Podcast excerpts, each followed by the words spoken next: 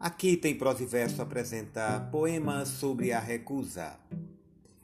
Como é possível perder-te sem nunca te ter achado? Nem na polpa dos meus dedos, sem ter formado o afago, sem termos sido a cidade, nem termos rasgado pedras, sem descobrirmos a cor nem o interior da erva.